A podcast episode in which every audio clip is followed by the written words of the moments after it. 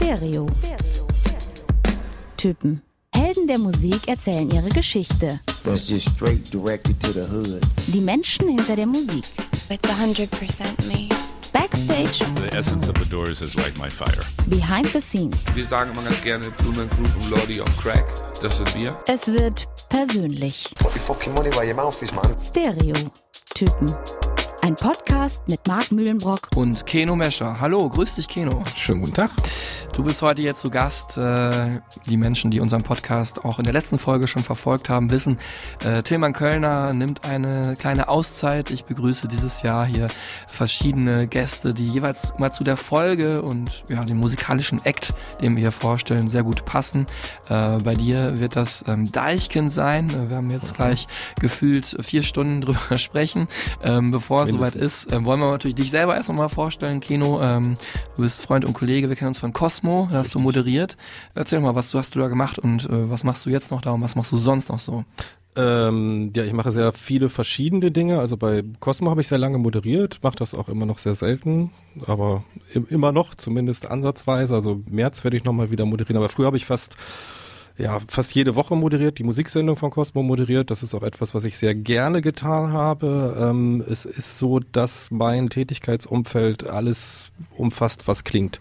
Also ich liebe Musik, ich liebe Geräusche, ich arbeite als Audiodesigner, arbeite als Autor, also äh, fast alles ist Musik- oder Klangbezogen, was ich mache. Und deswegen passt du heute auch perfekt hier in diese Sendung. Du bist selber auch so ein Soundtüftler, Soundbastler, so habe ich dich kennengelernt. Genau. Ähm, so wie die letzte Folge zu Vampire Weekend hatten wir Philipp Kressmann zu Gast, ein Autor und ja, also Buch-Nerd, der in jeder Songzeile äh, von Vampire Weekend verschiedene Dinge und Assoziationen und Verweise entdeckt hat. Passt ja auch sehr gut zu einer Band, die sehr ja, neben den schönen poppigen Songs auch sehr textlastig ist. Ähm, und heute geht's halt mehr um Sound, geht auch um Texte, klar, aber Deichkind sind natürlich auch eine Band, die da äh, ein ganz eigenes Sounduniversum geschaffen haben. Das stimmt.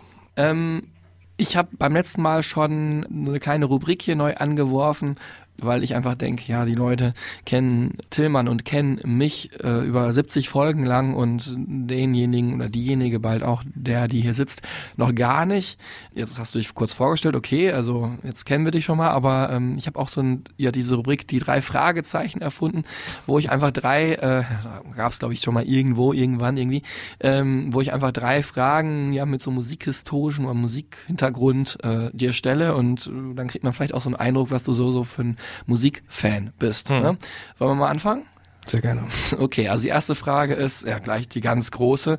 Äh, was ist dein Lieblingsalbum aller Zeiten? Ja, ist natürlich ein bisschen so die Frage, wie was ist dein Lieblingskind? Also es ist sehr, sehr schwer da äh, auszuwählen. Es Du hast ist- auch drei Kinder, muss man Ich, sagen. ich habe drei Kinder, genau, und es freut mich jeden Tag, dass sie da sind. Genauso ist es eigentlich bei diesen ganzen Alben, die ich zum Lieblingsalbum machen könnte. Also es ist so, dass ich müsste eigentlich vier Alben erwähnen. Das ist zum einen ist es äh, Macabre, Sinister Slaughter, Speed Metal Album, das ich in meiner Jugend geliebt habe. Ich kenne es auswendig. Black Sunday von Cypress Hill ist so das das erste große Rap-Album für mich gewesen. Dann äh, Prodigy, Music for the Jilted Generation und dann ein Album, das mich total überrascht hat, bei dem ich am Anfang gar nicht wusste, warum ich das so gut finde. Ich finde es aber bis heute wirklich sehr, sehr gut und das ist Sessions von Kruder und Dorfmeister und das ist auch, weil es so ruhig ist irgendwie und so einen Frieden ausstrahlt, so dass das Album, glaube ich, wenn ich nur ein einziges Album behalten dürfte von allen, die ich habe, dann das Sessions von Kruder und Dorfmeister. Also das wäre dein einsame Inselalbum, weil man es einfach Genau. immer hören kann und die Genau, anderen das- sind in ihrer Form, wo ich ist das ja gerade so Prodigy, gut, das erste kannte ich jetzt nicht, hast du mir aber auch schon mal von erzählt.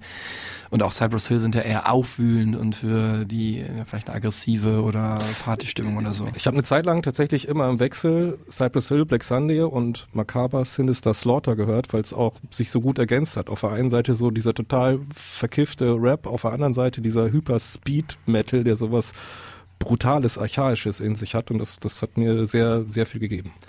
Dann du als, äh, ja, wir haben es gerade schon rausgehört, auch äh, selber Soundbastler und der Elektronik, Musik nicht abgeneigter Mensch, bist Total. natürlich auch DJ äh, Ja. oder hast du auf jeden Fall mal eine Zeit lang Sehr aufgelegt. lange, sehr viel, mittlerweile nicht mehr so viel, weil die, die Nächte dann eher den Kindern gehören. Genau. Was ist denn der perfekte Peak-Time-Track für dich?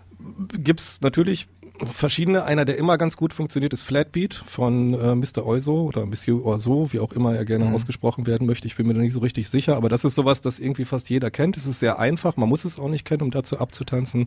Was auch total gut ist, ist äh, The Bomb von den Bucketheads. Auch sehr alter House-Song und was totaler, total cooler Fun-Fact bei diesem Song. Er heißt ja These Times Fall Into My Mind, ist so der, der Untertitel von dem Song. Das singt aber gar keiner in dem Song. Eigentlich ist es ja ein altes Sample von Chicago von der Band und ich glaube, das im Original geht's äh, Street Sounds Swirling Through My Mind. Also es wird äh, dieses These Times Fall Into My Mind kommt in dem Song gar nicht vor, aber jeder singt es mit. Finde ich total lustig. Und das auch vor These zwei, drei Jahren. times Fall into my mind, Ja, genau. aber eigentlich ist der Street Sound swirling through my Ja, mind. das, Ja, ja. Vor zwei, drei Jahren gab es ja nochmal ein Revival von einem neueren Hausprojekt. Also ihr merkt schon, Ho- äh, Nerd-Faktor ist jetzt schon riesig groß, bevor wir überhaupt uns mit Deichkind befasst haben. Ähm, ja, jetzt dritte Frage noch eben, äh, was war das Lied, was auf deiner Hochzeit lief? Also für dich und deine Frau. Jetzt nicht dein Nerd-Scheiß hier wieder. Also ja, es ist so, meine, meine Frau ist Riesenfan von so eher eher bösem, dunklen Techno-Sound. Also sie mag nicht fast alles, was, was so wabernde Basslinien hat, was so ein bisschen angezerrt ist. Das lief auch auf unserer Hochzeit, aber tatsächlich ist so unser Hochzeitssong ist Under, Under the Mango Tree, Underneath the Mango Tree. Das ist so das, das, das so unser, Aus dem unser, unser gemeinsames Liebeslied sozusagen. Ah, schön. Das hat, hat ja auch einen wunderbar, wunderbaren Inhalt dafür. Ich finde ja auch die, diese Abwechslung, die du jetzt hier, deswegen habe ich die Frage auch gestellt, weil ich wusste, die anderen Antworten wären auf jeden Fall sehr ähm, Lang geworden. spezifisch. Nee, aber äh, da kann man ja auch nur ein Lied nennen und das ist der Song aus dem James Bond Film Dr. Richtig, No, ne? genau, genau. Ursula, den Ursula Andres Gibt es in ganz vielen verschiedenen Versionen. Diana Coupland äh, singt den bei James Bond und das ist auch die, die Version, die ich immer bevorzugen würde. Monty Also- Norman hat es auch selber gesungen, die Version finde ich auch nicht so gut. Im Film singt dann Ursula Andres natürlich, aber das ist, ist, nicht ihre Stimme. Die ist gedubbt. Das Das ist nicht ihre Stimme, Das ist nicht ja. ihre Stimme, genau. Ja, jetzt soll es aber hier gehen, äh, liebe Deichkind-Fans, die ihr zuhört, um Deichkind. Ich muss noch ganz kurz erwähnen, ihr hört es an meiner Stimme. Äh, eine Erkältung hat mich vor zwei, drei Wochen erwischt und ich habe den Fehler gemacht, zu früh wieder anzufangen. Typischer Radio-Mensch-Fehler, äh, weil ich natürlich auch Beiträge hatte und ehren musste. Und deswegen ist die, ja, schleppe ich das immer noch so ein bisschen mit. Äh, ich hoffe, dieses rauchige hat auch was für euch und ihr äh, müsst nicht immer an Kranksein denken, wenn ihr mich jetzt hört.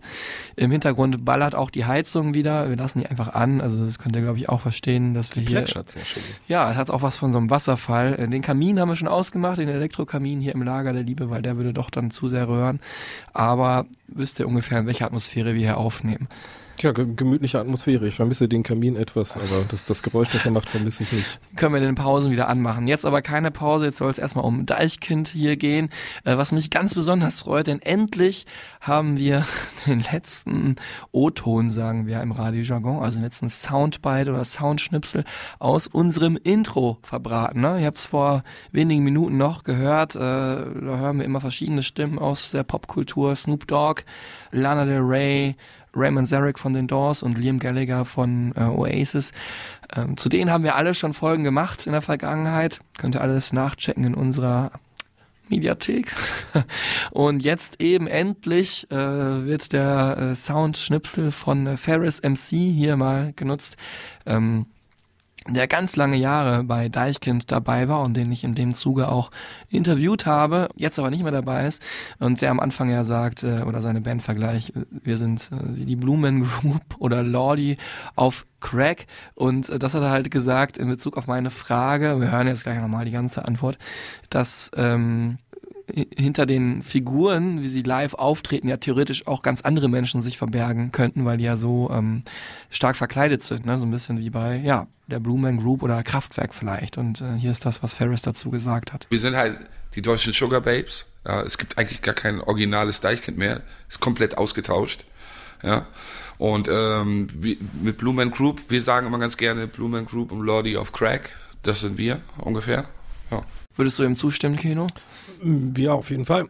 Also es ist ja so, dass äh, Philipp Grütring, glaube ich, kein Originalmitglied ist, von daher hat Ferris recht. Du bist schon richtig drin, ja, genau, ja. äh, Genau, also es ist äh, kein Original Deichkind-Mitglied mehr dabei und eigentlich ist Cryptic Joe, aka Philipp, ja auch der Einzige, der noch irgendwie von so der, der fast Urbesetzung dabei ist. Und bei den Live-Shows ist es ja tatsächlich so, dass die Leute so viel gelöt, um mal in der, in der Deichkind-Diktion zu bleiben, anhaben, dass es ja äh, mehr oder weniger austauschbar ist. Also an den Stimmen kann man sie noch erkennen aber ansonsten ist er ka kaum irgendetwas, woran man festmachen könnte, wer das jetzt ist, der da auf der Bühne steht. Ob die vielleicht ihre Doppelgänger ähm, auf die Reise schicken, auf diese ja fantastischen Konzerte. Ähm, darüber werden wir ganz am Ende auch noch sprechen und natürlich auch über die Besetzung. Philipp Grütering, aka Cryptic Joe, das ja vielleicht bekannteste Gesicht von Deichkind, haben wir jetzt gerade noch nicht gehört, aber werden wir gleich auch noch sehr oft hören. Äh, du hast ihn auch selber getroffen ähm, und ähm, ja, es passt auch ganz gut. Wir haben es gerade schon gehört. Das sind ja alles so nordische Dudes, ne, an dem nordischen Jo. Schnack und auch deswegen passt Keno Mescher hier perfekt, weil du selber ein, fast ein Deichkind, oder? Ja, genau. Ich bin auch so ein Fischkopf fast. Also ich komme aus dem Emsland, aus dem sehr nördlichen Teil, so 50 Kilometer von der Nordsee. Also es fühlt sich noch nicht so wirklich nach, nach See an, da wo ich wohne. Aber es ist schon so, dass diese, diese, diese nordische, dieser nordische Slang mir sehr am Herzen liegt. Und das merke ich auch immer wieder, wenn ich nach Hamburg komme, wenn ich zu meinen Eltern komme, dass einfach wie die Leute im Norden so reden. Das, ähm, das liegt sehr nah an dem, wie ich rede. Es hat eine spezielle, spezielle Art von Humor. Und es war tatsächlich so, als das, äh, die, die erste EP rauskam von Deichkind. Wer bremst das? Habe ich es tatsächlich in, in Köln hier in einem Plattenladen gehört. Das lief einfach. So, hey, was ist das? Ich muss das haben. Heimatgefühle. Ja, genau, sofort. Und das war, das war für mich auch so, da habe ich mich äh, zu Hause gefühlt. Dieses, hey, wer stoppt das, wer bremst das? Denn wir gehen durch die Stadt super platt in Action. Und ähm, das, also da, ich war, war sehr, sehr früh ein großer Deichkind-Fan tatsächlich. Ja, also auch Soundbastler, später dann Hip-Hop, auch dein Ding, dann Norden ist ja eigentlich, ja, also wie für dich geschnitzt. Würdest du sagen, bist auch heute noch immer großer Fan oder wie, wie ist deine Beziehung zur Band? Auch durch diese Soundveränderung, die dann ja passiert ist, gehen wir natürlich später noch in die Ja. Gänze ein. Ja, also ich, ich würde sagen, ich bin immer noch Fan. Es ist so, dass ich ähm, tatsächlich die erste EP, die zweite EP, dann die Bitte ziehen Sie durch, die Platte Das mir Album, gekauft mhm. habe, dann äh, äh, noch fünf Minuten Mutti, das hatte ich alles gefressen.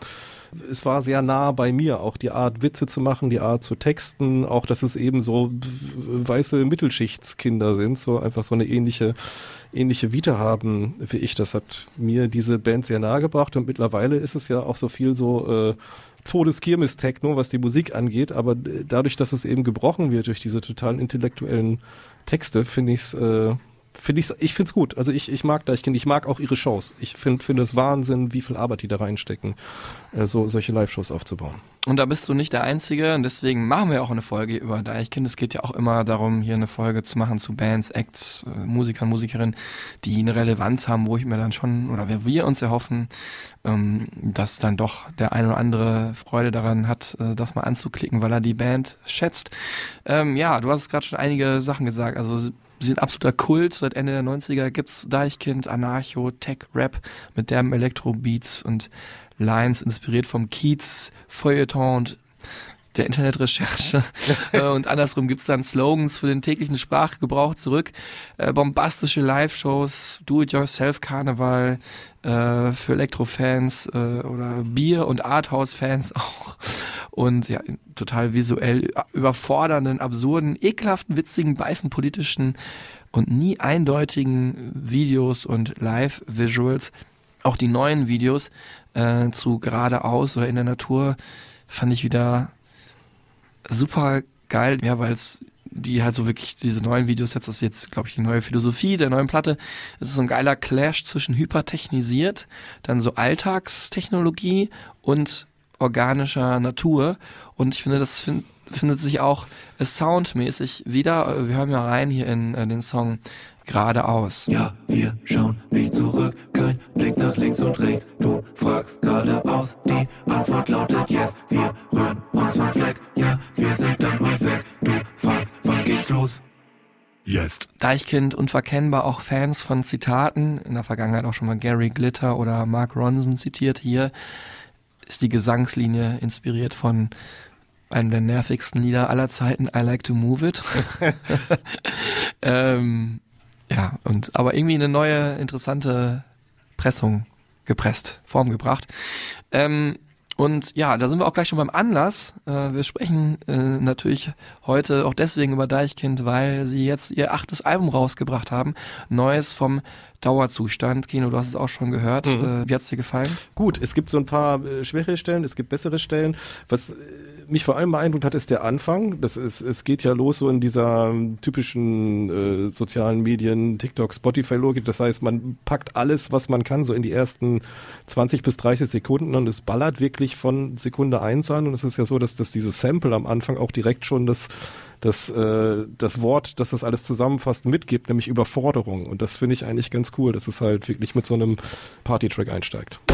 Als Überforderung bezeichnet man eine Gesamtheit von Anforderungen, zu deren erfolgreicher Bewältigung die Ressourcen bzw. Fähigkeiten, insbesondere die Leistungsfähigkeit einer Person, einer Organisation oder eines Systems nicht ausreichen. Ich bin so gaga im Roof, mir hängt die Birne im Sud. Mir geht es relativ gut, Brösel im Kopf und Nutella im Hut. Ist alles insgesamt eben so dieses Kirmes-Techno aus der Hölle so. Und Dexter hat ja ein Beat produziert, ist viel von den Drunken Masters dabei. Ich finde aber, dass es so gut produziert ist, dass es irgendwie auch Bock macht. So, es ist, kann natürlich schnell nerven, aber es passt so zu diesem ganzen Gesamtauftritt. Und ich glaube, so spätestens nach zwei, zwei, drei Bier fände ich das live dann auch absolut großartig. Mhm. Ja, äh, es sind weitere Gäste drauf. Äh, Clouseau ist mit dabei, äh, Fettes Brot. Ja. Ähm, ja, also haben sich da auch ein bisschen geöffnet und das macht es auch abwechslungsreich und äh, interessanter und man bleibt dann eher dran. Kurzweiliger, das ist das Wort, was ich hm. suche. Ich fand am besten das, glaube ich, zweitletzte Lied äh, War nicht wahr. War nicht wahr, ja. So zwei Minuten, ja, so ein bisschen Call and Response zwischen zwei Dudes. Also das macht dann Spaß. Ähm, Kids in meinem Alter ist auch cool. Ja, und das ist auch genau so ein Ding. äh, Kids in meinem Alter hat deswegen auch eine schöne doppelte Bedeutung, weil das in so einem 90er Jahre Beat produziert ist, also 90s Touch House oder sowas. Das sind also die, die heute immer noch jung geblieben sind und sich mit der Musik von damals feiern. Wir haben ja generell in der Musikszene, gerade waren ja noch die Grammys, ein großes Revival der Hausmusik durch Beyoncé zum Beispiel letztes Jahr gehabt. Und ähm, das haben Deichkind hier auch wieder aufgegriffen, wobei man sagen muss, das ist jetzt nicht durch Beyoncé inspiriert, das haben die eigentlich die ganze Zeit immer wieder gemacht. Also die sind, sind aus dem Techno-Zeitalter nie raus oder waren schon Retro-Techno, als Techno gerade noch irgendwie frisch war eigentlich. Und es hat ja auch immer so eine Euro-Trash-Komponente. Das ist ja. ja. auch wirklich bewusst trashig gemacht. Das ist ja, ja überhaupt nichts distinguiert distinguiertes, feuilletonistisches im Sound, sondern es ist wirklich alles voll auf die Zwölf. Ich muss sagen, noch abschließend dazu, ich habe immer ein Problem damit, wenn Musik witzig sein soll. Es kann nie meine Lieblingsmusik sein, aber hier ist es nicht aber, es ist bei Deichen aber wirklich sehr gut gemacht, so dass ich mir auch oft die Tracks gerne anhöre, weil die so verästelt und ja, mit so, ein, so subtil lustig sind, dass man Spaß dran hat, die zu hören. Ähm, aus musikalischer Sicht ist es jetzt natürlich nicht so meins. Wer mich die letzten 70 Folgen hier mal gehört hat, der weiß, da gibt's andere Sachen, die ich besser finde. Das waren ein paar Songs jetzt schon vom neuen Album. Wir wollen natürlich aber auch ganz viele Klassiker hören und ähm, Kino Mescher hat jetzt das Vergnügen, gleich fünf Klassiker hintereinander zu hören von Deichkind. Ich bin gespannt. Allerdings nur jeweils eine Sekunde daraus. Das sind die kurzen fünf. Äh, jeder, der hier, den ich hier begrüße, ist immer ein bisschen nervös, aber auch motiviert, äh, bei diesem Ratespiel mitzumachen. Ihr zu Hause könnt auch mitraten, wer es noch nicht mitbekommen hat bisher. Ich habe aus fünf der größten Hits von Deichkind jeweils eine Sekunde rausgeknaspert und die ganz schnell hintereinander geschnitten. Ähm, und Keno muss jetzt erkennen, welche Songs das sind. Danach gibt's dann auch noch einen zweiten Versuch, also du hast zwei Versuche, dir zu erraten und dann gibt's am Ende die Auflösung. Es ist, äh, auch wenn man die Songs kennt, schon, kann schon sehr überfordernd sein, weil es einfach, ja, wir haben gerade schon über Überforderung gesprochen. Der ist aber nicht dabei. Kleiner Tipp von mir. Bist du bereit? Yes. Okay, die kurzen fünf mit Deichkind. Erste Runde, here we go. 24-7. Da mal lieber mal hin für mich. Das erste war äh, Remi Demi. Ja. Ähm, äh, den Rest habe ich schon wieder vergessen. Aber das, äh, das, äh, das erste war Remi Demi. Immer, immerhin habe ich eins erkannt.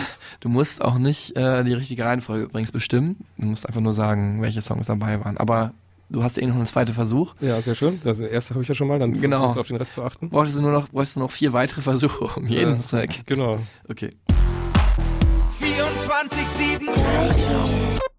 Da mal lieber mal hin für mich. Bück dich hoch war das zweite. Ja. Ähm, das dritte war, nee, das letzte war, glaube ich, Limit. Ja. Dit, dit, dit, dit. Das vorletzte, Das genau. vorletzte. Ja.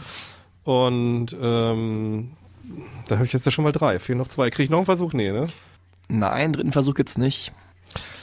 Bei diesem Deichkind, bin ich mir nicht so richtig sicher. Deichkind, ist das, ähm, äh, komm schon, Ja. bitte, bitte sag mir Ja, doch, ja, genau. wie Ja, heißt richtig, die Band, richtig. die die Vier von fünf. Deichkind, Ja. toll, woher weißt du das? Hat dir vielleicht jemand Bescheid gesagt? Genau. Ja! So als hätte ich dir Bescheid gesagt, Da richtig. drüben der Typ an der Bar. Boah, du kannst sogar mit rappen. Ja, ich hab, äh, ich kann, kann unnützes Wissen gut speichern, vor allem wenn es gereimt ist. Vier von fünf. Keno, den letzten auch noch, oder? Mm, Krieg ich nicht hin. Ich habe dazu, dazu ist, habe ich zu, zu sehr so ein Eichhörnchen-Gedächtnis. Aber trotzdem sehr gut, Keno. Vier von fünf. Merci, In, ich hätte, hätte selber nicht damit gerechnet. Philipps, äh, Philipp Kressmann letztes Mal auch vier von fünf und Tillmann, wenn er einen guten Tag hatte, auch. Also es hat noch niemand hier jemals fünf von fünf erraten. Von daher bist du ganz vorne mit dabei, bis irgendwann mal jemand den Highscore knackt und ich habe die Hoffnung, dass es dieses Jahr passieren wird. Was war der Song, den ich nicht erraten habe? Ja, das kommt ja jetzt. Ich baue jetzt ein bisschen aus, war zu deinem Pech auch noch genau der fünfte und letzte, den du nicht erraten hast. Also wir haben gehört nacheinander, ehe wir jetzt gleich in der mittellangen fünf die Auflösung hören, den großen Party-Hit von Deichkind. Yippie, yippie, yeah. Genau, Remy Demi, ich sag nur, deine Eltern waren auf einem Tennisturnier und Hm. äh, schon geht das Kopfkino an. Äh, vielleicht von einem wilden Deichkind-Konzert, von dem Video oder von eurer Party, wo ihr das Lied aufgelegt habt. Und dann haben wir gehört, ähm, Bück dich hoch, glaube ich, mein Favorite Track von Deichkind, also rein musikalisch Mhm. gesehen. Das ist halt der Song, ich habe vorhin ihn schon mal kurz erwähnt, der auf dem Mark Ronson Track Bang Bang Bang äh, basiert, ähm, den ich auch noch ein bisschen besser finde. Ähm, Deichkind haben da sich äh, mit, also haben da glaube ich Mark Ronson sogar angeschrieben oder so, sich auf jeden Fall das geklärt, dass sie so eine Abwandlung des Songs verwenden dürfen, dass in äh, nachgespielter Version eine, wie sagt man nochmal, Emulation, nee, eine, Äh, was? Eine, eine, wenn man einen Song nachspielt, aber das nicht genau ein Sample ist, irgendwie, also Emulation ist hier das richtige Wort. Ähm, ist es inspiriert davon? naja, Ist es gibt so ein äh, technisches Wort, aber das werde ich nachschlagen und euch beim nächsten Mal nicht, genau, sagen. was du meinst. Ähm, ja, großer Track über ähm, Arbeitsmoral und Burnout auf eben diesem sehr geilen Mark Ronson Sample. Dann haben wir gehört von dem ersten Album, also aus frühen Deichkind-Zeiten kann man fast noch sagen, also auf jeden Fall bevor sie diesen Umbruch gemacht haben von ja, Sample-basiertem Hip-Hop auf Elektro-Tech-Rap. Äh, komm schon, äh, die zweite Single mit Video, Oh. glaube ich, damals in der Sauna oder so gedreht mit viel nackter Haut, aber auch sehr ironisch. Sehr geiler Track, wo dann auch immer wieder Deichkind erwähnt wird. Dann äh, Limit, der Song vom zweiten Album, äh, noch fünf Minuten Mutti, das du vorhin auch schon erwähnt hast der auf einem auch wieder eher so oldschool Hip-Hop basierten Album dann der Song war, der die Richtung in die Zukunft gewiesen hat, nämlich von da an, oder das war so der erste Track, der so richtig elektronisch war. Und als letztes dann auch ein großer Hit der Band, vielleicht so der zweitgrößte, hast du nicht erkannt, war auch eine schwierige Stelle, war das Arbeit nervt. Ähm, wo dann immer jedes Mal vor der Hook irgendeiner mit, äh, ich habe jetzt nicht nachgeschlagen, wer das ist, mit supergeilen norddeutschen Dialekt halt äh, so ein paar Floskeln zum Besten gibt. In diesem Fall war das Geh du da mal lieber hin für mich. Und Ja. äh, jetzt hören wir die alle nochmal. Deine Eltern sind auf einem Tennisturnier. Du machst eine Party, wie nett von dir.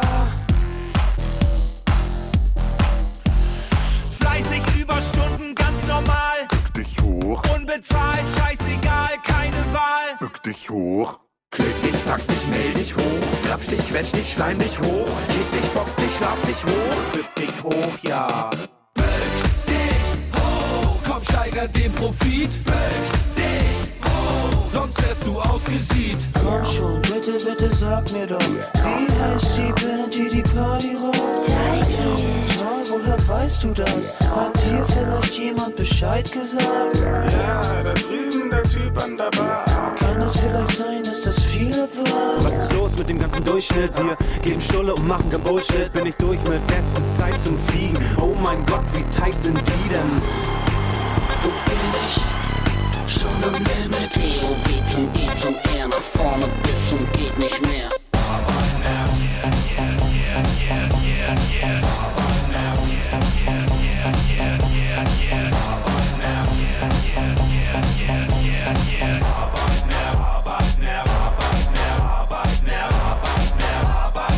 Dummer mal lieber mal hin für mich. Da sind wir eigentlich gut eingestimmt, wo wir gerade mal die großen Hits gehört haben. Jetzt steigen wir ein in die Bio, dass wir hier uns anschauen, wer ist eigentlich Deichkind, woher kommen die äh, und was haben die alles zusammen gemacht und wo geht's eventuell noch hin.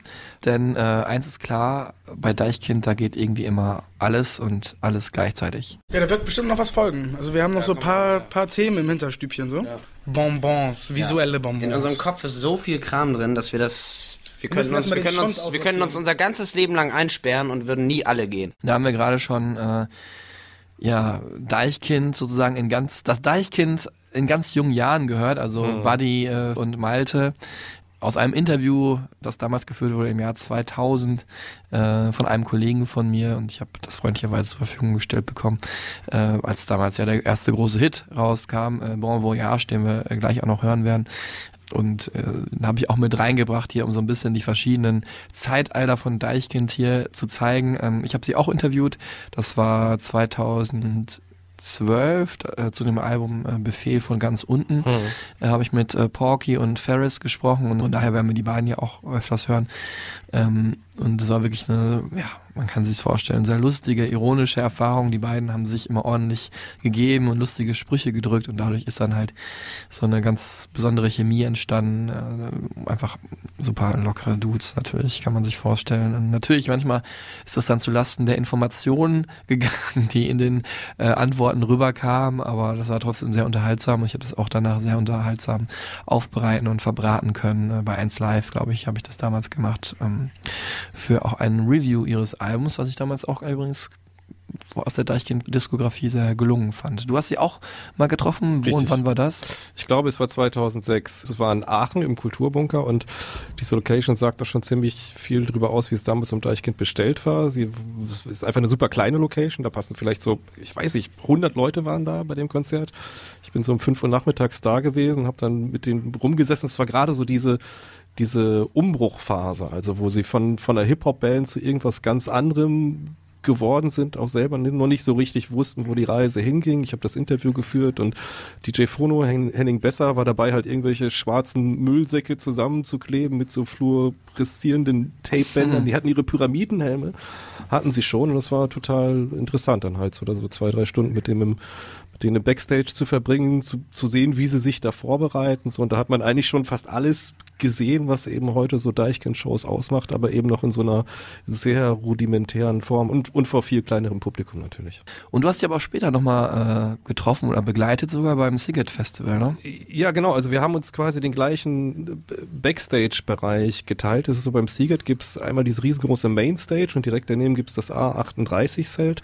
Das ist dann so die, die Indie-Mainstage, wo dann Leute wie, wie Stromae oder NoFX zum Beispiel oder Darkstar oder eben auch Deichkind spielen. Also es ist schon auch so sehr, sehr mainstagig, das Programm. Nicht ganz Für- klein, so. Ja, ja, genau, für, für, für so eine für so eine Independent-Bühne und da haben wir zwei, drei Tage zusammen im gleichen Backstage abgehangen. Und es war total lustig, weil sie halt direkt vor unserem Radiocontainer sich so ein Planschbecken aufgebaut hatten. Und Porky und Philipp saßen dann da drin, haben irgendwelchen Quatsch erzählt, wollten auch tatsächlich abends zu uns mal ähm, spontan ins Radioprogramm kommen. Und das war ein ganz lustiger Moment, weil wir waren in der Live-Sendung und Porky und Philipp kamen rein, so ey, was, was macht denn ihr hier? Schon so ganz gut ausgetrunken und dürfen wir mal mitmachen? Und ähm, unser Programmleiter war nicht so Deichkind-affin, sagt, was sind das für Hampel? Schick die raus, wir machen hier Live-Sendung. Aber du hättest sie natürlich gerne begrüßt. Ich hätte sie sofort mit reingenommen, klar. Sowas, von sowas lebt ja Radio auch, ne? Aber es ist natürlich mal die Frage, ob es in das Programm passt, aber ich hätte es auch mitgenommen. Also dann Ja, die passen eigentlich in fast jedes Programm, weil die, die, sie haben auch tatsächlich, die, sie sind sehr schlagfertig. Also Ja. es ist so, die kannst du, den kannst du einfach ein Mikrofon vor die Nase halten und irgendwas Lustiges kommt dabei raus. Also die Erfahrung habe ich auf jeden Fall. Wie mit dir, Kino. Meistens. Jetzt wollen wir eigentlich doch in die Bio einsteigen. Jetzt haben wir wieder nur von uns erzählt und unsere Erfahrungen mit Deichkind, aber das ist ja auch irgendwie Teil des Ganzen. Also, ähm, Philipp Grüttering alias Cryptic Joe haben wir jetzt gerade noch nicht gehört, werden wir gleich noch oft hören. Der ist, finde ich, das bekannteste Gesicht, zumindest in den Videos äh, von Deichkind. Ähm, der gilt eigentlich als Gründungsmitglied, ist aber auch erst kurz nach der Gründung eingestiegen, Genau. aber eigentlich fast von Anfang an dabei. Und heute das andere feste performende Mitglied ist äh, Sebastian Dürre, aka Porky. Mhm. Das ist praktisch Quereinsteiger am Mike, war vorher der Bassist der Band, seit 2005 ist er dabei. Und wir hören jetzt nochmal dazu äh, Cryptic Joe alias Philipp Grötering, der sich äh, so ein bisschen daran erinnert. In dem Interview, was du mit ihm geführt hast. Genau, Musikbunker Aachen. Ich hatte damals in Bergedorf ein Studio und da sind Malte und Buddy damals gekommen zu mir, hatten Demo und ich kannte halt Andreas Herbig schon. Das war, glaube ich, halbes, dreiviertel Jahr. Obwohl. Also Ende 96 haben wir dann halt konkret an der EP gearbeitet und haben das dann ausgearbeitet, haben uns Zeit gelassen und das war halt so der, der erste, das erste Lebenszeichen von uns.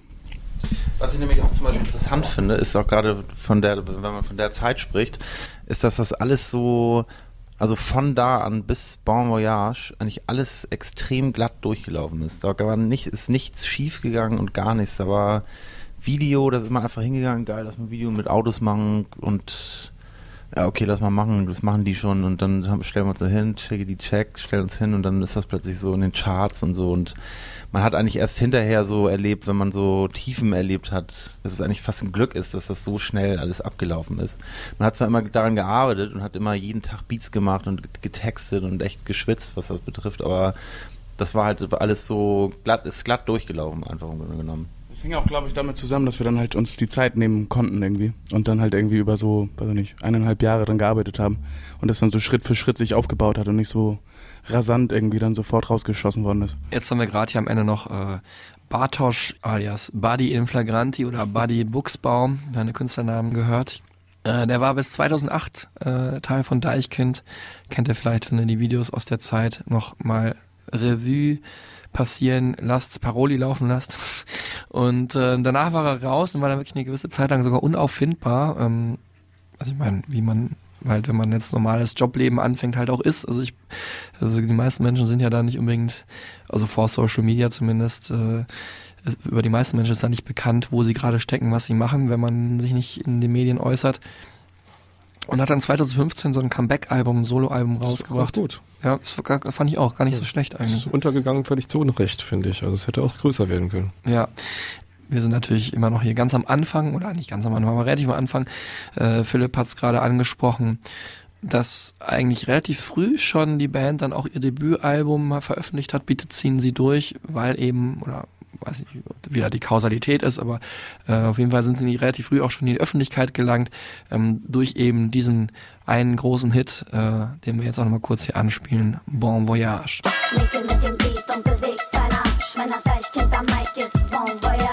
Bitte gib mir mehr von dem heißen Scheiß. Wenn ihr das spielt,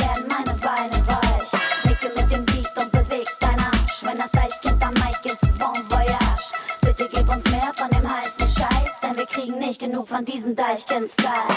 Ja, einer der Rap-Tracks der 90er, oder? Total. Also Bon Voyage war, war ein Riesenhit. Das war ja die Zeit des Musikfernsehens. Das heißt, äh, es, gab, es gab keine Streamingdienste, so Napster und solche Sachen gab es auch noch nicht. Das heißt, äh, man hat wirklich, äh, ich, wie viele andere, habe vom Fernseher gehangen und habe versucht, äh, auf die richtigen Tracks zu warten, beziehungsweise die richtigen Sendungen zu sehen. Und dann auf Record zu drücken, beim VHS-Rekorder. Ja, häufig. Ich habe tatsächlich viele, viele Sendungen auf VHS damals von FIFA 2 vor allen Dingen aufgenommen, aber Mhm. Bon Voyage war, war ein Hit. Total.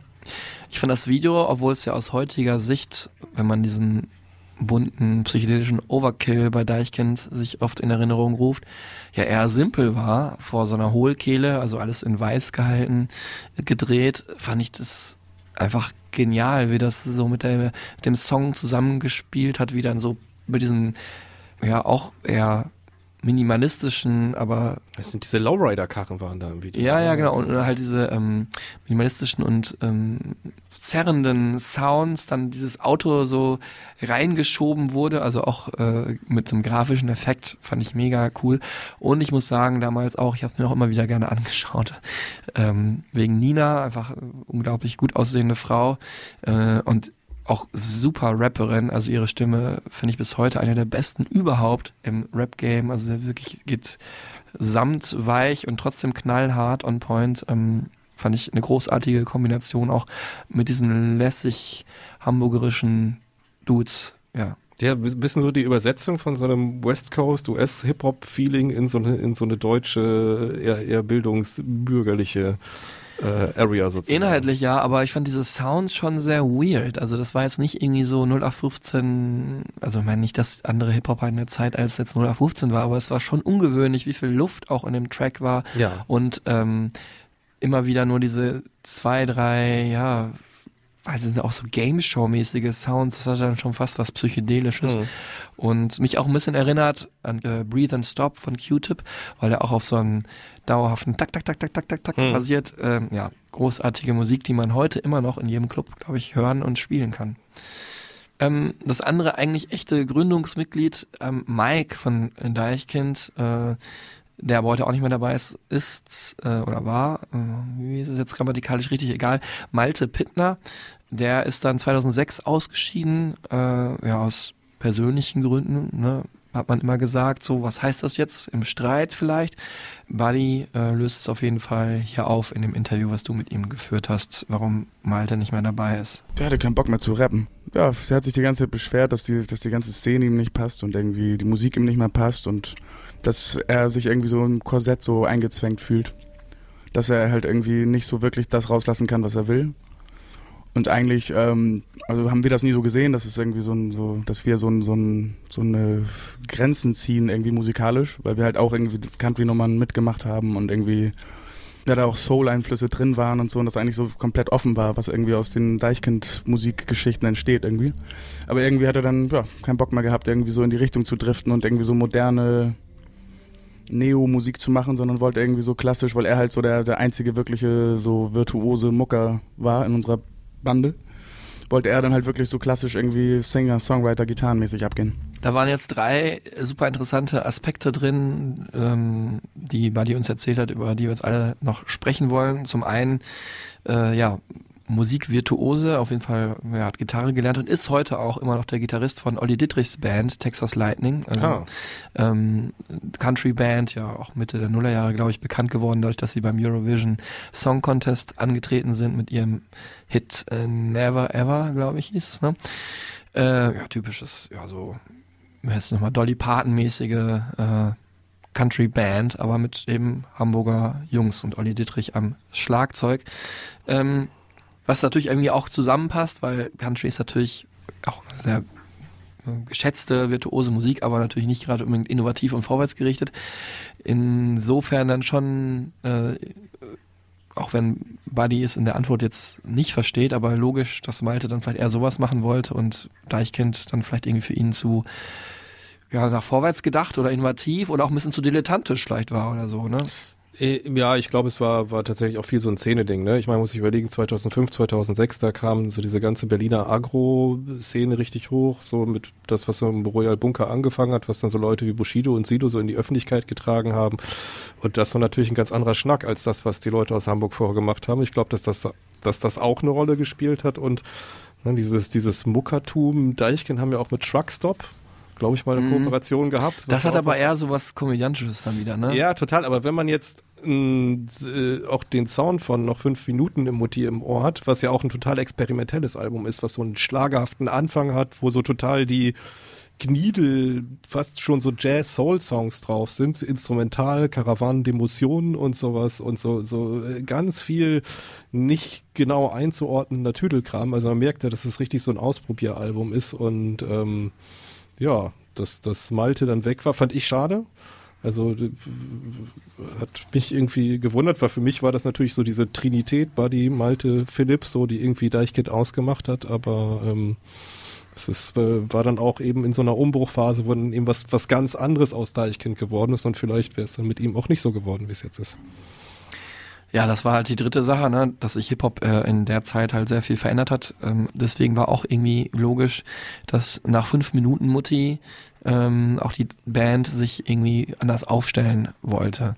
Und ähm, dazu hören wir jetzt hier nochmal Cryptic Joe, aka Philipp. Es hört sich natürlich so ein bisschen beleidigte Leberwurst mäßig an, aber es ist, es ist tatsächlich so ein bisschen so, weil wir echt irgendwie echt die Schnauze voll hatten von dieser Szene. So, das war so, das ging, da fing dann auch mit Berlin an und dann war das immer alles so, der, das, das, so haben wir uns überhaupt nicht gesehen. Und das war immer so, ähm, wir waren zum Beispiel beim Stuttgart Hip Hop Open, da waren dann plötzlich 300 Fuckfinger oben, da waren wir auf dem, auf dem Hip Hop Festival und wir wollten uns einfach auch nicht mehr da bewegen. Wir sind sehr froh, dass wir jetzt auf dem, auf dem Festival Meld auftreten oder Sonne, Mond und Sterne, wo dann einfach Leute sind, die in unserem Alter sind, die sich für Musik interessieren, die offen sind und wesentlich freier sind als halt 16-jährige Kids, die jetzt gerade Hip-Hop entdecken und, und sagen, ey, geil, Bushido ist geil, Flair ist geil und, und das ist so deren Kram. Wir wollen die auch überhaupt nicht wegdissen oder so, sondern das ist einfach was völlig, völlig anderer Anspruch und eine völlig andere Attitude, als wir haben. Wir sind Leute, die kommen aus Hamburg,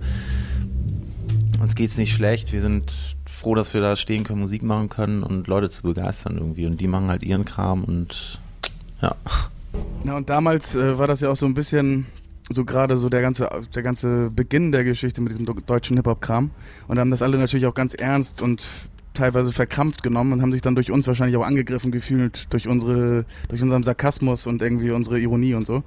Und insofern wurden wir da nie richtig akzeptiert. Und dann nach dem zweiten Album, wo es uns eigentlich immer nur um die Musik ging so und um, um irgendwie ein gutes Album zu machen und uns zu unterhalten irgendwie, ähm, haben wir dann halt irgendwie so eine Identitätsfindung klar gemacht und da halt irgendwie gesucht, so was, was ist dann eigentlich unser, unser Stil so. Und insofern musste der sich weiterentwickeln und der halt irgendwie nicht richtig zu definieren ist, außer irgendwie, dass, dass es halt immer, dass wir immer offen sind für irgendwie neue Überraschungen und Experimente, ist dann halt irgendwie das auf einmal dann so entstanden. Es ist dann natürlich auch mit einer gewissen Unsicherheit verbunden, ne? wenn man sich irgendwie umorientieren will. Ähm, ja, Philipp hatte ja vorher auch äh, Jura studiert und Chemie studiert. Ähm, gut, hat er ja da, glaube ich, schon aufgegeben, aber es ist natürlich auch was, wo man vielleicht überlegt, ob man nochmal dann zurückkehrt in einen akademischen Job oder so. Mhm. Ne?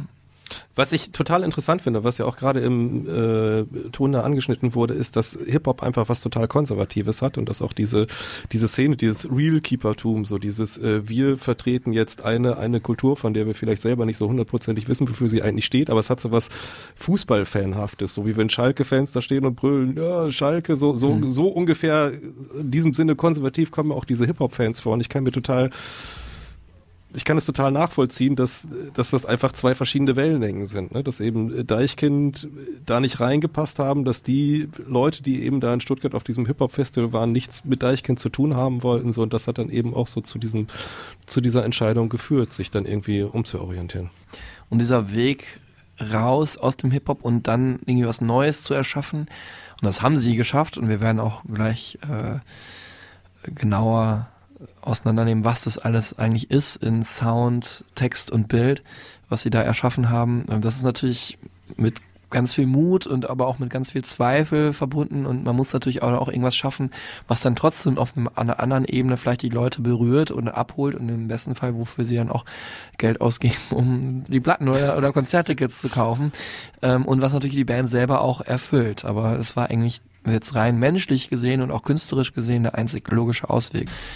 Ja, es war einfach so, wir waren einfach, wir waren einfach durch so. Wir war, es war sehr, es ist halt, man kann sich das immer nicht so vorstellen, wenn man so einen kreativen Job hat, dass man dann irgendwann auch eine Phase hat, wo man denkt so, oh, ich kann, also ich persönlich habe das so gehabt, dass ich nach dem zweiten Album wirklich eine Phase gehabt habe, wo ich echt auch keine Musik hören konnte und und erst so lernen musste, wieder mich dafür zu interessieren und oder es musste einfach irgendwann kommen und da war waren wir einfach so, hatten keinen wirklichen Konsens mehr. Da hat man gedacht, ja, Hip-Hop jetzt so das genauso machen wie Blumentopf und fettes Brot, das ist auch irgendwie, das wollen wir eigentlich auch nicht so richtig so in die Richtung gehen.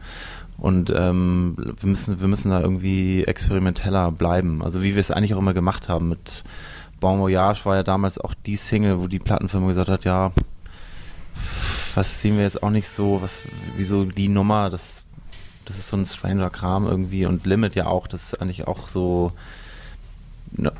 relativ unkommerzielle Nummer, aber dann doch, hat, hat doch irgendwie Mass Appeal oder wie, wie sagt man das? Es hat trotzdem, es hat, findet doch jeder irgendwie interessant und gut und daran wollten wir auch festhalten, so dass wir nicht, nicht offensichtliche Popnummern machen, sondern Nummern, die so ein bisschen einen Reiz haben, aber trotzdem für Leute zugänglich ist. Ja, also die Blaupause war also gedruckt oder gezeichnet. Jetzt äh, musste man das nur noch mit Leben füllen ähm, und ein Track, äh, der da so ein bisschen in die Richtung in der Zukunft gewiesen hat, war halt Limit, haben wir vorhin schon gehört, der einzige oder deutlichste elektronische Track auf dem zweiten Album, noch fünf Minuten Mutti. Und daran wollte die Band halt anknüpfen. Und das hat sie auch getan, äh, zunächst mit Semi-Erfolg, sagen wir mal, beim äh, Bundesvision Song Contest. Ja, also dieser Stefan Raab Contest, wo verschiedene Bundesländer äh, jeweils einen musikalischen Act ins Rennen geschickt haben. Äh, Deichkind natürlich für Hamburg, glaube ich, oder was für Niedersachsen? Boah, ich was, müsste was, lügen, wenn ich. Deichkind würde ja vom Namen her, ja, egal, auf jeden Fall. Da haben sie dann so einen zukunftsweisenden Track äh, halt auch gespielt, der eigentlich das genau thematisiert, auf den Punkt bringt. Und den haben wir jetzt hier kurz auch rein. Electric Super Dance Band. Willst du, dass die Leute deine Bude einrennen? Willst du viele Freunde und dass jeder dich kennt? Willst du fresh sein? Ich mein so richtig im Trend. Dann engagier die Electric Super Dance Band.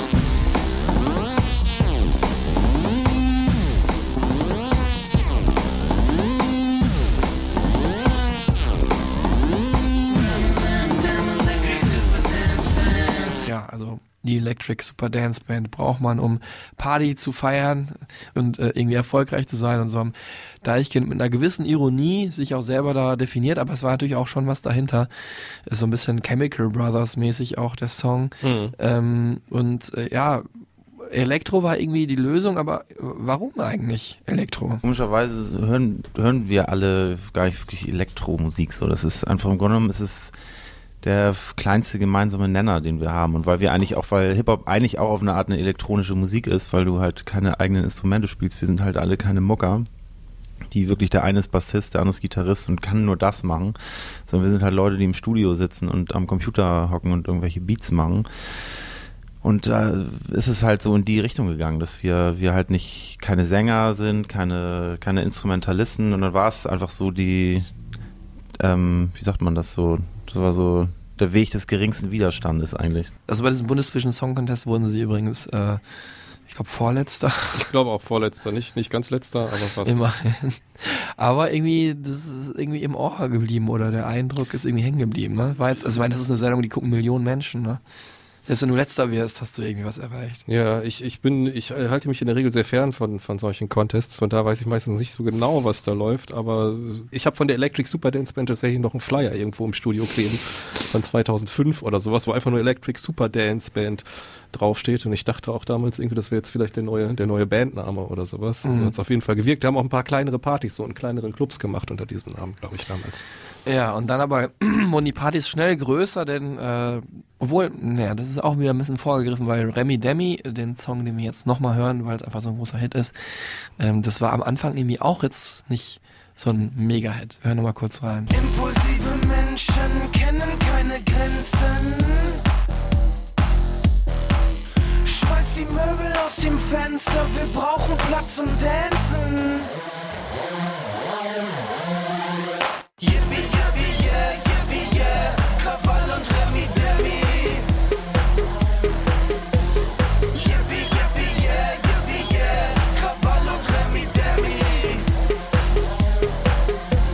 Also es ist eher ein Kult-Song, ne? Als ein erfolgreicher Song gewesen. Ich habe nochmal die Chartpositionen gecheckt, aber ich glaube, jeder so, der in unserem Alter ist und Party gemacht hat, mal kennt das Lied. Äh, auch deswegen vielleicht nicht so erfolgreich, weil man erstmal raffen muss, was es eigentlich ist, ne? Also es ist natürlich Elektro, dann ist es Hip-Hop, das war damals neuartig, dann ist es irgendwie ironisch, aber also dann ist es irgendwie lustig, aber jetzt nicht irgendwie so haha lustig, sondern so subversiv und was natürlich für einen Song cool ist, aber nicht unbedingt ihn immer erfolgreich macht. Also, Buddy, fasst hier nochmal zusammen.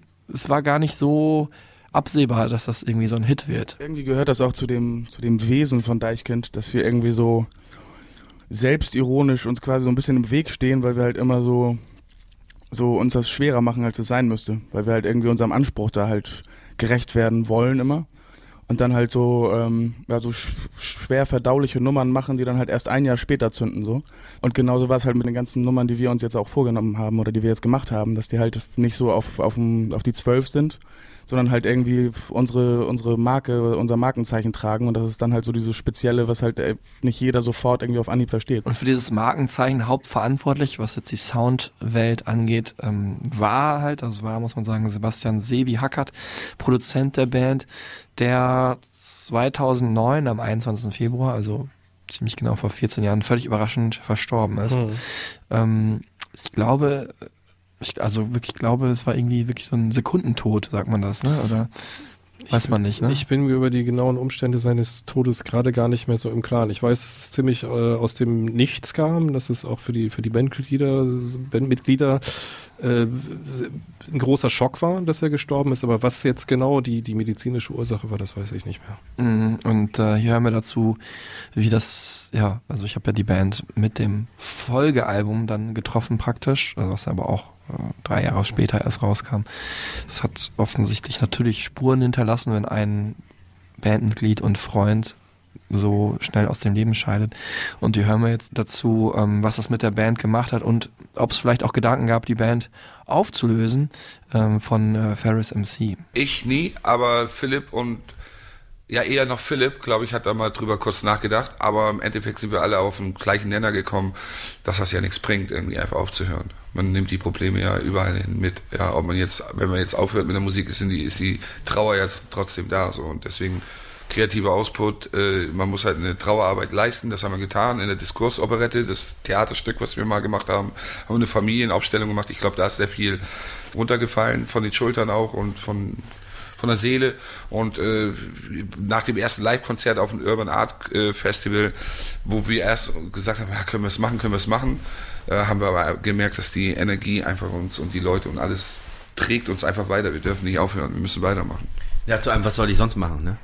Also das kreative Dings sprudelt ja immer noch aus uns raus äh, und die Verantwortungsdinger haben sich neu verteilt dadurch, weil Sebi sehr viel Verantwortung übernommen hat. Er war sozusagen der, wie der Vater von der Kelly Family, der den ganzen Laden angetrieben hat, war Sebi auch für uns. Wir haben uns da Kaugummi-Count hinter versteckt und jetzt sind auf einmal äh, viele Sachen haben sich neu verteilt. Aber wie Ferris schon gesagt hat, irgendwie so eine Trauer ist irgendwie ein persönliches Ding und hat mit Deichkind eigentlich schon was zu tun, eigentlich denkt man, aber eigentlich ist es viel mehr eine persönliche Wunde, die man da durch hat, weil äh, ja, wir haben ihn irgendwie geliebt und das ist äh, Freundschaft äh, ist irgendwie was anderes als, ein, als eine Band.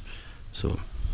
Also es natürlich macht man eine Band und ist dann Freunde, aber wie soll ich das erklären irgendwie? Wenn du einen Baum abholzt mit einer rostigen Säge, ganz unsensibel bringst du das Ding zu Fall, irgendwann kommt ein Ast, da ist wieder ein kleines Blatt und so ist das auch mit Deichkind. Irgendwie schöne Vergleiche, die Porky hier anführt. Ähm, Sebi Hackert ist also nicht mehr Teil der Band gewesen oder ist es in gewisser Weise natürlich bis in alle Ewigkeit, aber zumindest hat er danach nicht mehr produzieren können natürlich die Alben. Seitdem macht das ein anderes festes Bandmitglied hinter den Kulissen, aber eher bekannt, ne, wie der Andy Y, vielleicht bei Fanta 4, wobei der ist noch bekannter Der ja als, immer noch Bühne, als äh, Roland Roy Knauf, der alle Platten produziert hat. Viertes Bandmitglied ist übrigens, ähm, was ihn vorhin auch schon angesprochen, DJ Phono, das ist kein DJ, sondern ist der Live-Video-Regisseur. Der war lange DJ, ne? Ich weiß gar nicht, ob er immer noch auflegt, aber das ist, also das DJ kommt, kommt schon auch von, von seinem Disc-Jockey-Tum. Über die visuellen Aspekte werden wir später noch reden. Gleich geht's um den Sound, aber ich wollte noch mal einmal kurz sagen, Ferris MC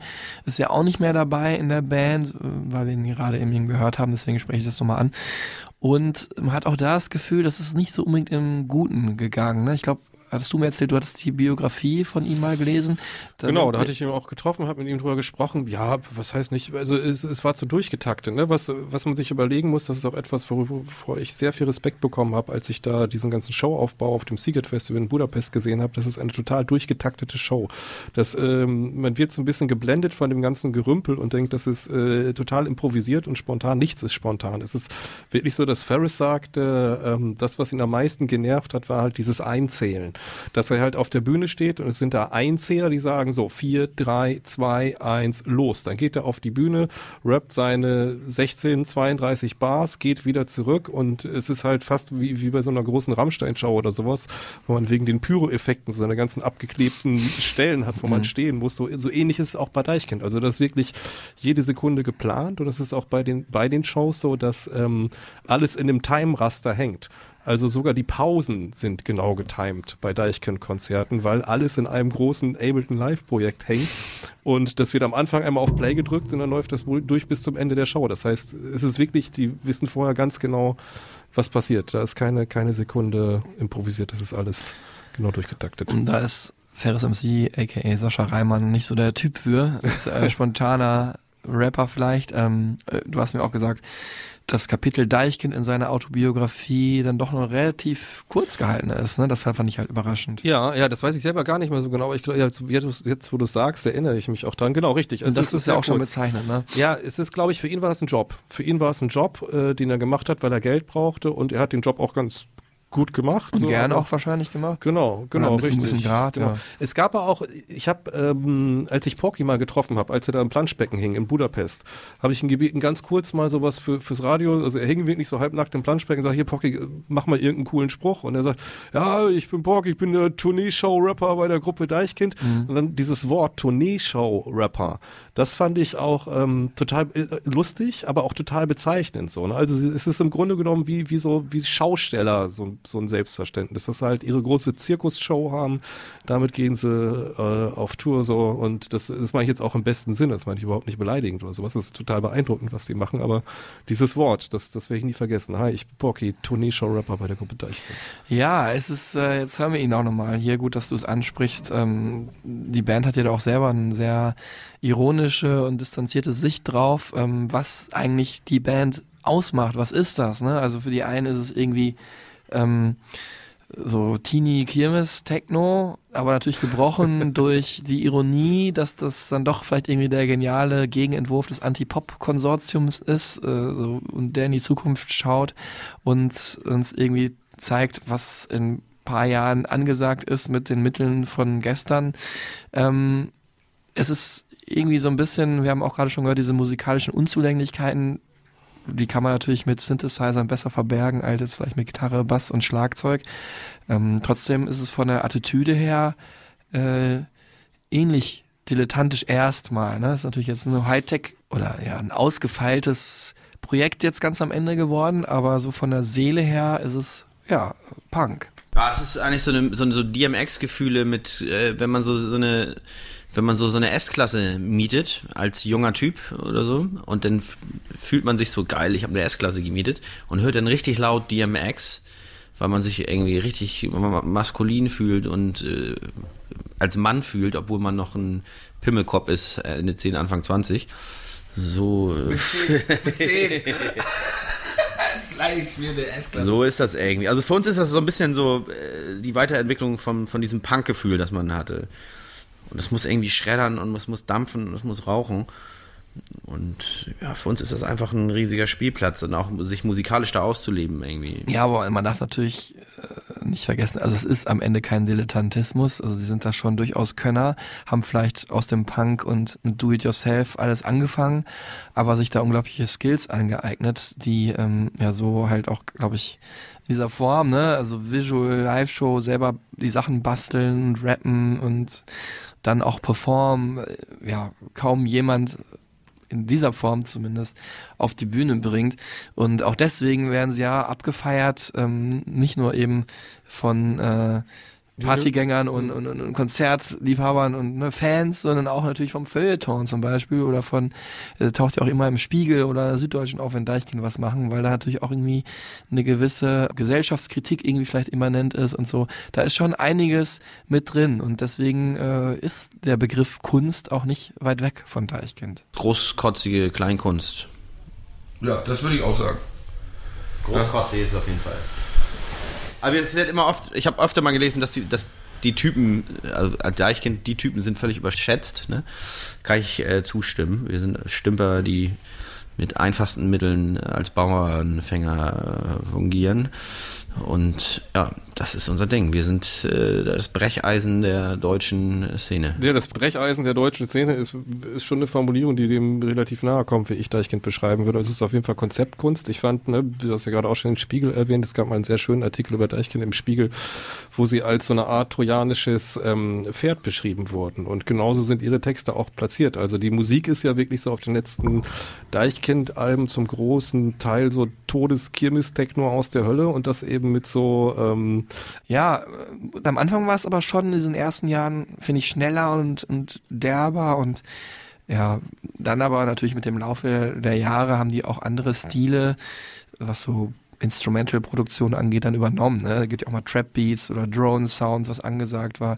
Und insgesamt klingt es dann doch jetzt schon irgendwie so ein bisschen mehr, man würde sagen, so sophisticated, so ein bisschen intelligenter. Jetzt nicht intelligent im Sinne Hm. von, weiß ich nicht, äh, Burial oder so, aber halt ähm, sehr äh, vielseitiger vielleicht dann einfach, ne? Also klingt teilweise ein bisschen low-fiiger, ne? weil es auch heute mehr angesagt ist, leichter, demohafter. Da haben sicherlich auch Afrobeats eine Rolle gespielt oder dieses Genre, was dann auch wenig, aber ab und zu auch mal zitiert wird. Also, ne, ist ja auch irgendwie entstanden. Fehler Kuti kommt mal vor. Nee, ja gut, das ist, ist ja Afrobeat. Ich meine, das ist aber so Äh, Afrobeat, sowas wie Afrobeats, Wizkid und so. Musik, die auch irgendwie so an Handy-Sounds verknüpft ist, weil ne, viele Sachen halt am Anfang in Afrika oder in Westafrika Boy, so ein Kram. darauf produziert wurden. Ne? Also so ein bisschen diese ja, relativ simplen äh, Synthesizer-Sounds. Und das hört man auch immer noch raus, zum Beispiel wie in äh, so eine Musik zum Beispiel.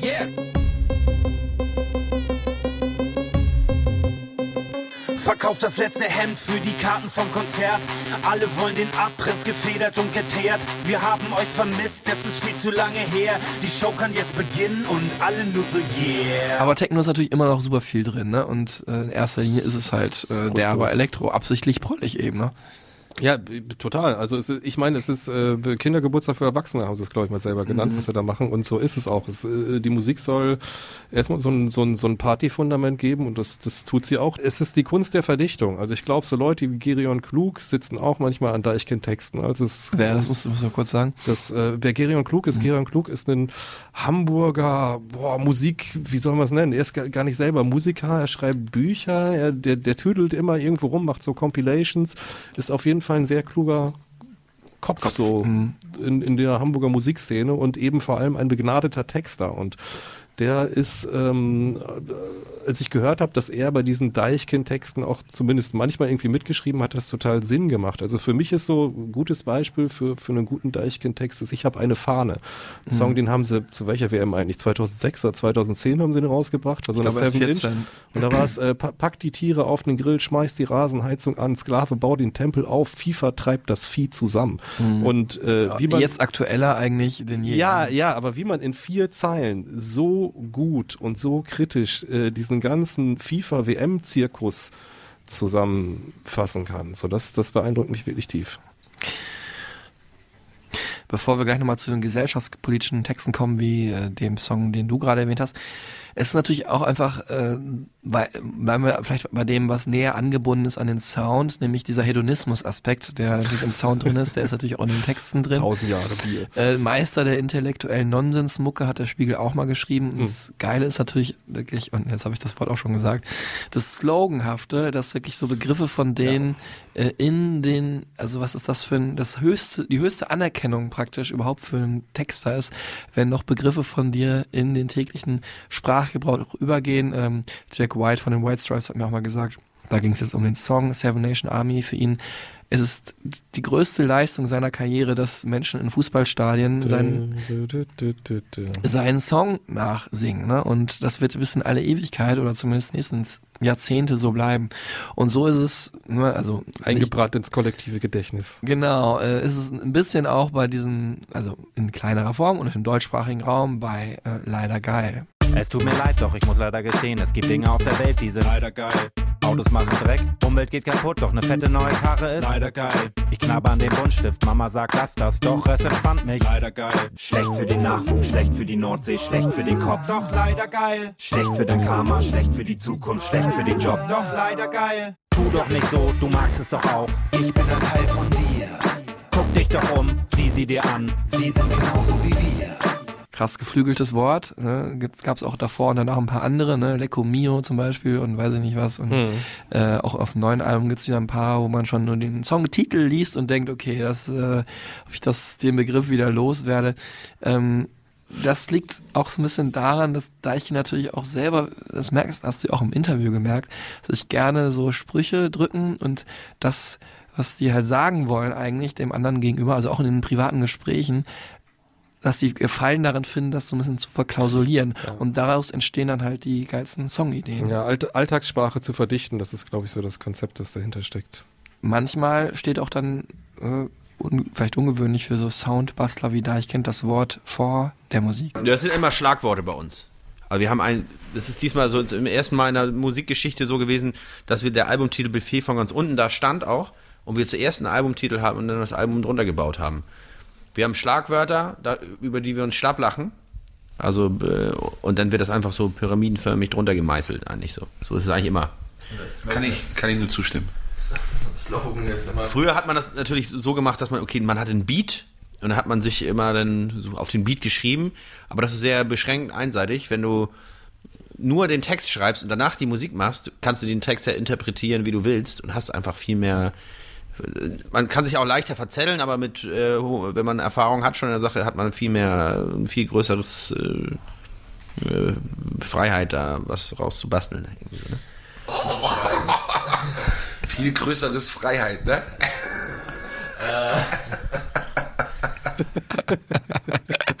ja, Grammatik. Ja, ja. Oh, Per, auf du, mit Grammatik auf du. Ja, aber abgesehen von diesem grammatischen, grammatikalischen Fauxpas am Ende von Porky. Gibt es da einen Unterschied? Grammatisch, grammatikalisch? Ich glaube nicht, oder? Wahrscheinlich gibt es das eine Wort gar nicht, das andere doch. Ja, also Deichkind-Texte, die triggern auch einfach, ne? Also so ein bisschen das Gefühl einer Generation, dieses Hipster-Feeling, auch was durch Neon oder Materia transportiert werden, da sind Deichkind auch so ein bisschen in der Ecke. Also irgendwie so absurd, aber doch ernsthaft werden da Probleme oder ja, es sind oft die Alltagsprobleme, First World Problems, aber dann geht's auch noch tiefgründiger, da kommen wir gleich auch noch zu. Wenn man nämlich drüber nachdenkt, was da alles dahinter steckt, dann wird's schnell tiefgründig. Das packen die in Songs, zum Beispiel hier in Merkst du selber. Fairphone, aber Apple-Aktien haben. Faltencreme. Merkst du selber, ne? Dem Auftragskiller Geld leihen, damit der dich nicht umbringt. Merkst du selber. Mit EasyJet nach Stuttgart. Schläfst du schon? Merkst du selber, ne? Richtung Zukunft durch die Nacht. Ich lach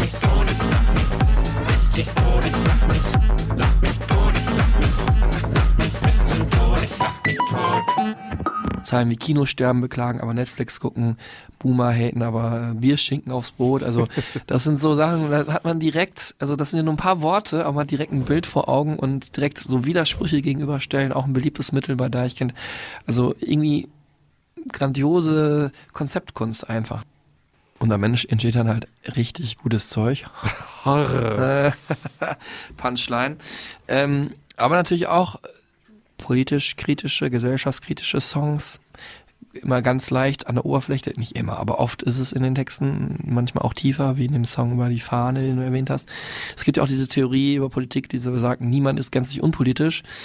Das verstehen Deichkind sicherlich auch so, aber trotzdem würden sie sich, glaube ich, jetzt nicht unbedingt als politische Band bezeichnen. Die Interpretationsfläche ist äh, riesengroß und das ist das auch, was wir lieben, äh, solche Dinger hinzustellen und die Leute diskutieren lassen, weil immer dieser politische Moment bei Deichkind, ja, wo ist er denn? Was ist denn damit?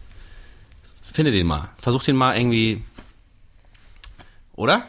Nee, wir sind überhaupt gar nicht Wir sind eine politisch. Tourette-Band, also wir hauen Ja. das raus und äh, das wird an die Wand geschmissen und was hängen bleibt, ist äh, dann ein Deichkind irgendwie. Ja, und ich fand auch mal gut, was du gesagt hast. Und wir halten schon einen Spiegel vor die Gesellschaft so, aber nicht mit dem Zeigefinger noch drauf so mäßig, sondern halten den Spiegel und betrachten das Ganze ein bisschen mit zynischem Humor und äh, berichten darüber, wie wir das sehen. Weil wir ja auch nur ganz normale äh, Menschen sind, die im Leben stehen und das so irgendwie so mitkriegen oder das auch selber so fabrizieren, produzieren oder zelebrieren. Und deswegen, das kommt dabei raus so. Also wir sind überhaupt nicht politisch engagiert in keinster Art und Weise so. Okay, ich bin, wir haben natürlich alle eine, eine Haltung, sollte auch jeder Mensch haben, auch vielleicht auch eine, eine, eine Meinung, wobei eine Meinung schon wieder kritisch ist. Wie versucht man eine Meinung durchzudrücken? Und weißt du, Fleischkind ist wirklich ein leeres Haus, wo jeder seine Möbel selber aufstellen kann. Und ich würde uns einfach als äh, gute Beobachter äh, bezeichnen einfach. Am Ende sagt der Konzertgänger, ah, geile Texte kann man geil mitgrölen und äh, der Musikkritiker feiert das auch, äh, weil er halt sagt irgendwie, äh, ja, das Abstrakte, das lässt viel mehr Interpretationsspielraum. Vielleicht ist auch genau das so das, das ureigenste Konzept. Vielleicht ist das äh, so, äh, ne, dass sie sich denken so, hey, wir müssen, wir müssen irgendwie im Feuilleton stattfinden. Wir brauchen so zwei, drei kluge Sätze. Wir brauchen äh, eben auch so diese, diese äh, Fußball-Fangesang tauglichen Refrains und die braucht man einfach auch, wenn man so in der, der Größe spielt wie Deichkind, wenn man die Leute dazu so, so in dieser Situation mit Schlauchbooten, die durch die Menge fahren, mit so diesem ganzen riesen, riesen Zirkus oder ist kein, ist kein Platz mehr für komplizierte Refrains. Ja, äh, ja, da ich die live haben wir jetzt schon ein paar Mal drüber gesprochen, ist einfach eine Wahnsinnsoptik, die da äh, einen überfährt. nicht, dass man das, dass man da die Zeit hätte, das, zu- das zu analysieren, weil die derben Beats äh, hauen einen komplett erstmal auch aus dem Leben, so habe ich das Gefühl. Ne? Mhm. Ja, ich hatte, ich hatte zwei, zwei Momente mit Deichkind, die ich wirklich äh, beeindruckend fand. Zum einen eben dieses in Aachen, wo sie noch ganz klein waren, wo ich das äh, eben auch so beim, beim Aufbau mitbekommen habe, wie sie da selber ihre Kons Kostüme zusammenbasteln und da eben mit, mit ihren äh, komischen Pyramidenhelmen in diesen kleinen Club gehen. Und dann war es irgendwann auf dem Melt-Festival so, dass die einen ziemlich guten Slot hatten. Das war äh, so spät nachts, dass es schon wieder morgens war. Und ich hatte auch ziemlich viele Drogen genommen auf diesem Festival und war ziemlich zerstört und wusste so, ich muss irgendwie so lange wach bleiben, bis Deichkind spielen und habe auf so einer, habe an so einer Reling mich festgehalten und konnte das Konzert von oben sehen. Und sie haben viel zu lange gespielt. Die haben, glaube ich, um 7 Uhr morgens aufgehört und haben dann so einen Move gemacht, der, glaube ich, nachher auch zu einem relativ langen Rechtsstreit geführt hat, weil sie irgendwann dann gesagt haben, die waren selber total drüber, so, jetzt bitte alle auf die Bühne. Und äh, es, es Die sind- Bilder gibt's heute noch im Internet. ja, genau. Es sind dann auf die Bühne gekommen. Es, sind, es ist die Hälfte des Equipments in diesem See da gelandet, wo dieses äh, Melt-Festival da, dieses Ferropolis da so so drumherum oder reingebaut ist. Und das war, das war wirklich so, das war eben so, ja, Kindergeburtstag für Erwachsene. Und es ist ziemlich viel kaputt gegangen, muss man sagen. Ich weiß nicht, wie die jetzt heute, heute drüber, drüber denken. Wahrscheinlich ist es das letzte Mal gewesen, dass sie das Publikum auf die Bühne gebeten Ja, haben. aber du brauchst ja auch nur einen so Moment. ne? Das Internet vergisst nie. Das war natürlich der Anarcho-Moment überhaupt. Ne? Bei, ne? Wo wir gerade dann wieder was waren, so alles durchgetaktet, alles durchgespielt. Da brechen sie dann doch raus aus der Rolle. Oft nur scheinbar, aber in diesem Fall dann, dann, dann tatsächlich Ja. wirklich und auch, denke ich mal, nicht geplant. Mhm. Ich habe die mal auch gesehen bei ähm, in Dortmund auf dem Juicy Beats ähm, und da haben sie, ich weiß nicht, ob das das erste Mal war, aber auf jeden Fall in den frühen Tagen ähm, so mit zum ersten Mal diese Bierdusche halt äh, erfunden. Ne? Also Ja, wo das dann, hab ich jetzt- wo ganz genau, viele das halt, auf Juicy also alle haben sich irgendwie Bierdosen besorgt oder die haben sich so ich glaube, verteilt von der Bühne und dann gesagt, Leute, jetzt schütteln, schütteln, schütteln. Genau. Und dann ab einem gewissen Zeitpunkt bei Remy Demi dann halt mussten sie alle ihre Dosen da öffnen und das war wirklich wie, ja, wie, sagen wir mal, Formel 1 Sieg Champagner Dusche, war das halt die Dusche mit dem Bier und die Bilder habe ich heute noch, also ich stand in etwas weiter entfernt, muss ich sagen, in Sicherheit und habe deswegen keine Close-Up-Fotos von mittendrin, aber also man sieht wirklich nur eine Fontäne neben der anderen. Ja, Also von Juicy Beats haben sie das auch mal gemacht. Das ist auch Hab ich ja gerade erzählt, ja, genau. Was, hier- was du jetzt gerade was anderes warst wieder in deiner eigenen Welt wahrscheinlich. Nee, ich dachte, du hättest einen anderen Festivalnamen gesagt. Ja, ja, Juicy Beats. Ähm, ja. Sehr schön. Reden wir aneinander vorbei Ja. und reden doch über dasselbe. Genau, das ist auch irgendwie ein Deichkind-Text oder so, keine Ahnung.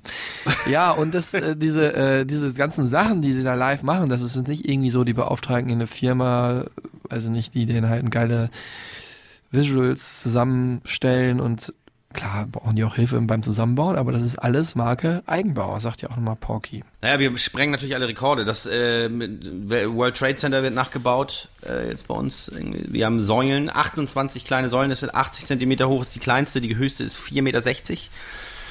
Und das Schöne ist ja bei Deichkind, dass wir alles selber bauen und entwickeln. Wir wissen noch gar nicht, ob das funktioniert zum Tourstart. Und wir haben jetzt keine Produktionsfirma, wo wir sagen, Alter, Günni, hier hast 200.000 Euro, bau uns mal eine hübsche Bühne, die schön blinkt und irgendwie am, am besten in der Mitte steht vom Publikum oder was auch immer. Sondern wir äh, bauen die Kacke selber. Auch unsere LED-Helme, da wurden die Platinen gelötet und im Backofen zu Hause selbst äh, verätzt mit Schaltplan. Und äh, diese Säulen, die wir auf der Bühne haben, fahren alle komplett selbstständig. Das heißt, es sind Strichcodes auf dem Boden und die einzelnen Säulen lesen von unten die äh, Dinger. Das ist wildes Programmieren äh, gerade bei uns. Das äh, Blöde ist, wenn du irgendwie drei Tage programmierst und ein Komma vergessen hast, kannst du nochmal von vorne anfangen. Also sind ja eigentlich nur äh, Kreise und bla. Es geht jetzt zu weit. Auf jeden Fall, äh, wir haben sind noch lange nicht fertig. Bei kaum einer Band passt dieser Begriff Image so gut wie bei Deichkind, weil man ja wirklich immer irgendwie ein absurdes Bild im Kopf hat, Mhm. aus irgendeinem Video oder so oder aus halt einem Live-Konzert, wenn man an die denkt. Da geht's nie nur um die Musik und ähm, für diese Bilder das ist halt ein ähm, Regisseur-Duo verantwortlich und es ist einfach eine, ein, ein optischer Overkill. Äh, ich habe letztens noch gesehen, ähm, dass die bei Jan Böhmermann aufgetreten sind. Zu diesem Song hier, auch Bentley wird geweint, wieder was Sloganhaftes, ne? Äh, Geht es ja auch um die äh, Arm-Reich-Thematik, wie da ähm, den Ärmeren klar gemacht wird, dass auch reich sein nicht einfach ist. Gut, ihr habt nichts zu essen, aber wir sind auch manchmal traurig. Und ähm, ja, mit, mit Clouseau hier am Mic, ganz guter Song. Auch im Bentley wird geweint. Auch im Learjet fließen Tränen. Ich bin nur ein Mensch. Was guckst du? So weit oben in den Wolken kann es niemand sehen. Auch im Bentley wird geweint. Auch auf Marmor siehst du Tränen. Ich bin doch ein Mensch. Hinter viel zu hohen Mauern kann es niemand sehen. Man kann natürlich viel Geld ausgeben und eine geile Optik schaffen, aber es ist einfach am Ende dann doch die Innovation, was man macht. Und gerade auf diesen Song haben die sich dann überlegt, also wegen Bentley, das hat alles so eine Crash-Test-Dummies-Optik, ne? Die sehen allerdings sehen dann auch aus wie so gepolsterte Michelin-Männchen, aber auch in schwarz. Und äh, ne, die Bandmitglieder, also oder die, wie heißt das, das Orchester da von Jan Böhmermann. Rundfunk- und Tanzorchester, ja. Genau. Äh, als Crash-Test-Dummies verkleidet. Jan Böhmermann dann auch, saß am Ende im Auto sogar als Crash-Test-Dummy.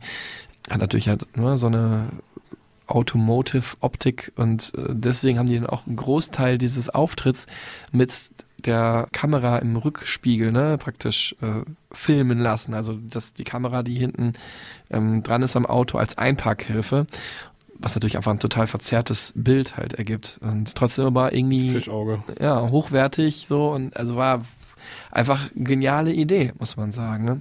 Andere geile Sache natürlich äh, bei dem letzten Album war Lars Eidinger so ihr Go-To-Guy bei jedem Video im Kaufhaus hat er äh, Poesie, genau, weil genau bei dem Song Poesiealbum Aufkleber im Gesicht gehabt, Louis Vuitton Zellophan äh, Folie um, verfüttert Sushi an Schweinchen und hat dann irgendwie so ein Oktopus aus dem Mund hängen. Also es- Lars Eidinger ist natürlich auch perfekt relativ, hat immer so weirde Rollen, passt also auch gut zu Mhm, Deichkind, mhm. finde ich. Ja, hat den, hat den Wahnsinn irgendwie schon so in den Typ Mensch imprägniert, so, den er irgendwie darstellt, weil er einfach nur so dagegen steht, ne, steht. Ich meine, der, der Anfang des Videos, wie sie da alle da stehen und er, ähm, beziehungsweise Philipp und Porky da stehen und Lars steht daneben und äh, hat halt so einen Pappaufsteller von sich selber, den man erst noch sieht und dann dreht er den so leicht zur Seite und dann sieht man, dass er so nackt dahinter steht. Das alleine so dieser Einstieg finde ich schon ziemlich genau. Und der Song ist natürlich wirklich äh, ganz, ganz großer Kunst, ne? So dieses vers verspulte Synthesizer-Arrangement, das auch schon so, so den, den, den Wahnsinn in sich hat, ne? Und dann dieser völlig, völlig durch die, durch die Text, so, was ja auch eigentlich so typisches, so After-Hour-Gelaber. Es ist ja wie wenn du so auf so einer, so einer After-Hour-Party einfach so das Mikrofon reinhalten würdest, ne? So, hey, musst du, musst du lange, musst du lange raus für, lohnt sich aber, richtig gutes Zeug.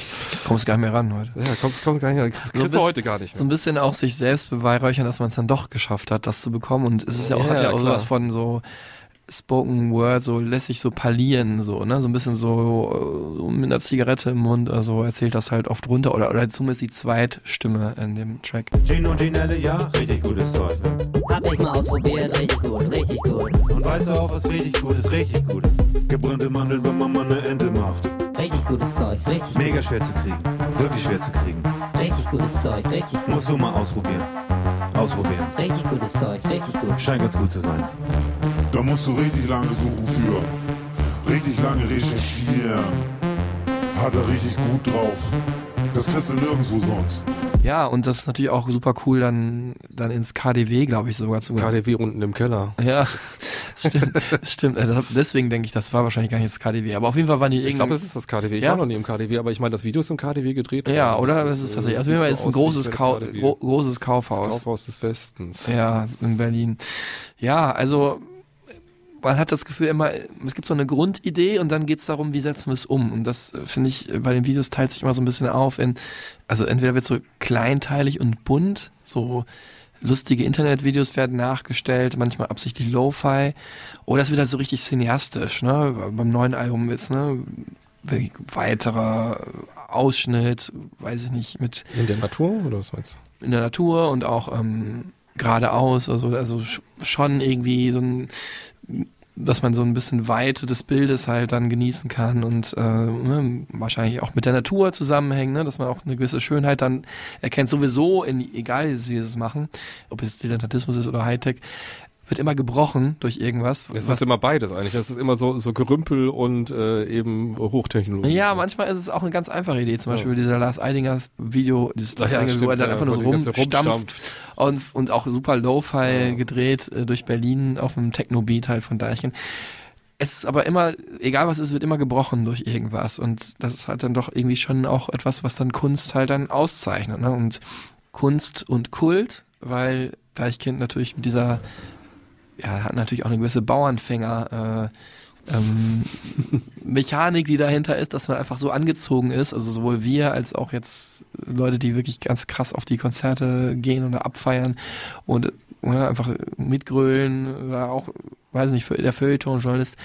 Und Deichkind, das ist so ein bisschen die Quintessenz dessen und das ist dann auch der Abschluss dieser Folge hier, ähm, haben ja ihren eigenen Kult kreiert. Passend dazu haben sie ja auch dann die Symbolik, die an die Illuminati erinnert, erschaffen. Ne? Dieses, dieser Hut, der aussieht wie ein Tetraeder.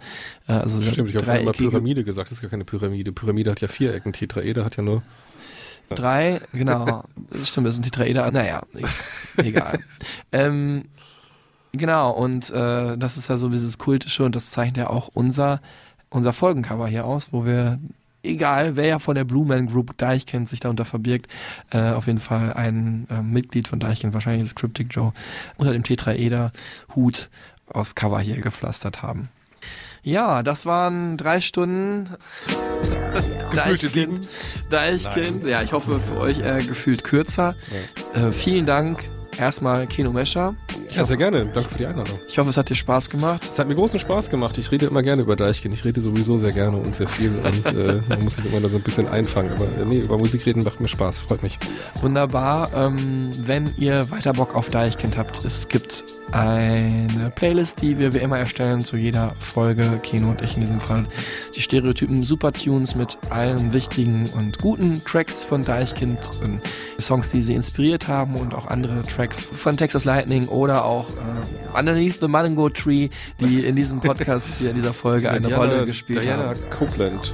Genau, äh, da sind diese Songs bei den Stereotypen Supertunes Hashtag 072 Deichkind äh, versammelt. Ähm, kurzer Ausblick auf die nächste Folge, da wird es äh, wieder was ganz anderes geben und das finde ich auch so spannend und so schön.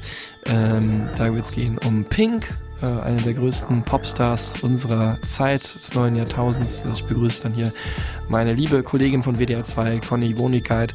Da freue ich mich auch schon sehr drauf in drei Wochen. Und dann muss ich hier ein bisschen mehr eingeheizt haben. Glaube ich, du als Norddeutscher hast die Kälte, glaube ich, ganz gut ertragen. Ich ertrage sie super. Ich habe auch noch einen Mantel an Schal um. Also mir ist, mir ist äh, richtig, richtig schön kuschelig, gemütlich warm. Ja. Und, und dir ist auch warm ums Herz geworden, weil wir jetzt über Deichkind so lange gesprochen haben. Und, aber ich glaube ja, Ende Februar wird es ja auch schon wieder ein bisschen wärmer sein. Weiß man's, vielleicht wird's auch kälter. Mit diesem düsteren Ausblick in die Zukunft entlasse ich euch oder lassen wir euch. Vielen Dank fürs Zuhören. Macht's gut. Tschüss zusammen und vor allem bleibt gesund. Chaka. Yeah.